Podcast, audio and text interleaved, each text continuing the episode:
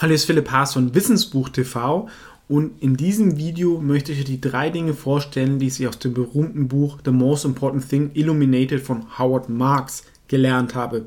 Wer ist Howard Marks? Ist einer der berühmtesten Value-Investoren, jetzt nicht ganz so berühmt wie Warren Buffett, aber er ist schon eine Koryphäe, auch in den USA, hat er auch eine Fondsgesellschaft aufgebaut. Die Idee für dieses Buch soll sogar auf Warren Buffett zurückgehen, der ihn dazu angeregt hat, seine Investmentstrategie ähm, zu beschreiben, weil er oft immer in Gesprächen mit Kunden gesagt hat, the most important thing is this und this. Und das fasst er alles in diesem Buch zusammen, wo auch Joel Greenblatt und Paul Johnson und Seth Klarman ähm, ein paar Hilfestellungen geleistet haben. Und ich finde es ja immer gut, dass man halt von den wahren Koryphäen lernt oder zumindest versucht zu verstehen, wie die es gemacht haben und sich dann die Dinge rausgreift, die zu einem selber passen. Was denke ich auch ganz wichtig ist, man sollte nicht immer eins zu eins irgendwas zu kopieren, weil jede Persönlichkeit ist ein bisschen anders und auch, sage ich mal, das Marktumfeld ist anders. Vielleicht viele Dinge, die in den 70er, 80ern gut funktioniert haben, sind in unserer heutigen Investmentwelt nicht mehr so ähm, angebracht. Ja? Und die erste Sache ist, es geht alles um Risiko, dass man das Verstehen, erkennt und kontrolliert. Ja? Also wenn ihr eine Aktie kauft, zum Beispiel, dann gibt es ein unternehmensspezifisches Risiko, was mit dem Unternehmen passiert.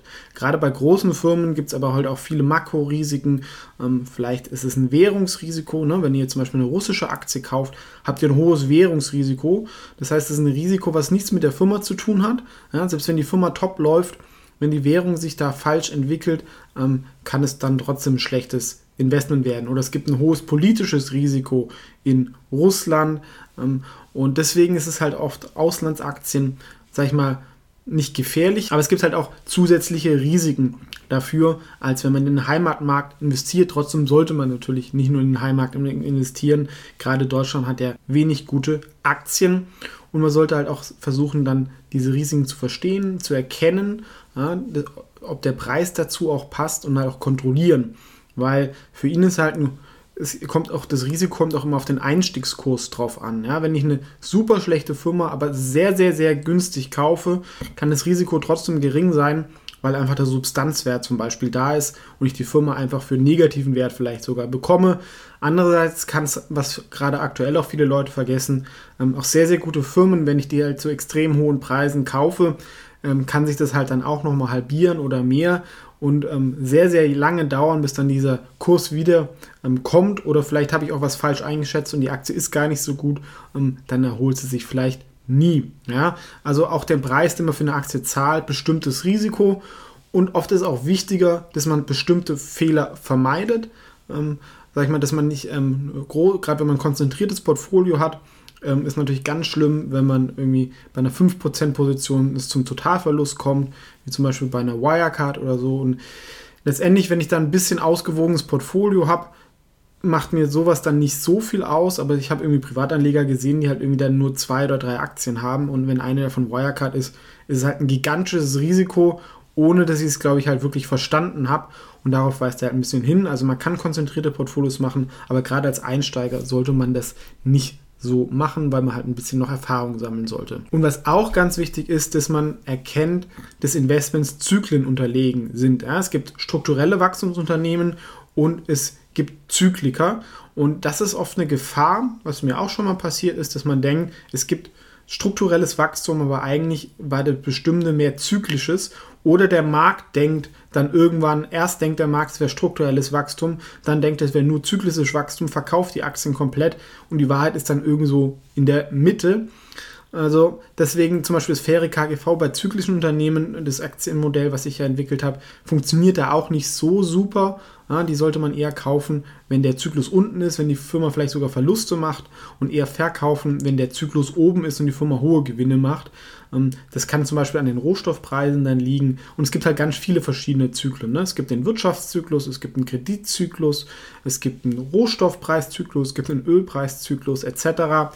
Und darauf sollte man ein bisschen achten. Ich bin generell kein Freund von zyklischen Unternehmen, weil die qualitativ meistens nicht so gut sind und es einfach auch sehr, sehr schwer ist einzuschätzen, wo man sich gerade im Zyklus befindet.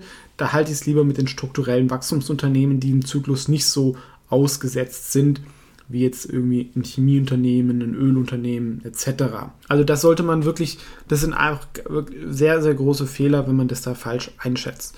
Und das Dritte, was ich aus dem Buch The Most Important Thing Illuminated von Howard Marks gelernt habe, sei kein Schaf oder zumindest wenn du eins bist, dann weißt du, dass du gerade mit der Herde mitläufst. Ja?